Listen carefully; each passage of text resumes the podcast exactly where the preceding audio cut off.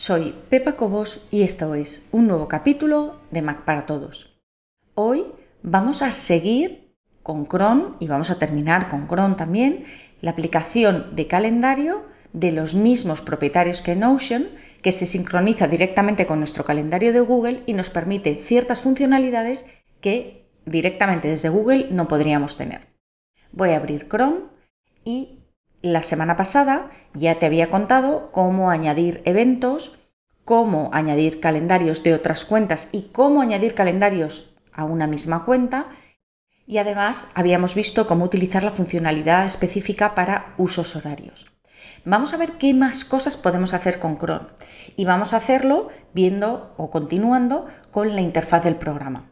Arriba vemos la foto del perfil que tengas en Google. Si yo hago clic sobre el perfil, me dice que puedo ir a ajustes, que luego los vamos a, a ver, puedo añadir o quitar cuentas de Google y puedo salir directamente. A lo mejor quieres salir de tu cuenta de Google completamente, lo haces aquí.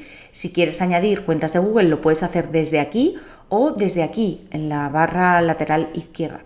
Además, a la derecha de la imagen vemos que pone week. Esto es porque estamos viendo una semana. Podemos hacer clic aquí y ver un solo día, es decir, lo que tengo hoy. Puedo ver el mes entero, la vista de mes, o puedo ver por número de días. Puedo elegir cuántos días quiero ver. 2, 3, 4, 5, 6, 7, 8, 9. Puedo poner 9 días si quiero ver 9 días. O normalmente cuando eliges el número de días es porque eliges que sean 5, que sean menos que la semana. Si no, ya directamente es mejor que cojas la semana. Además, debajo en View Settings puedes elegir ver o no ver los weekends, que son los fines de semana puedes elegir ver o no ver los eventos a los que hayas declinado asistir, ahora veremos, y puedes elegir ver o no ver los números de semana. Ahora mismo, si te fijas, los números de semana, week numbers, no están marcados. Si yo hago clic sobre week numbers, fíjate como al lado de noviembre de 2023 me aparece week 48. Esto quiere decir que estamos en la semana 48 del año. Te recuerdo que esto que estás viendo es solo una parte del episodio completo. Los usuarios premium tienen acceso a todo el contenido de todos los episodios.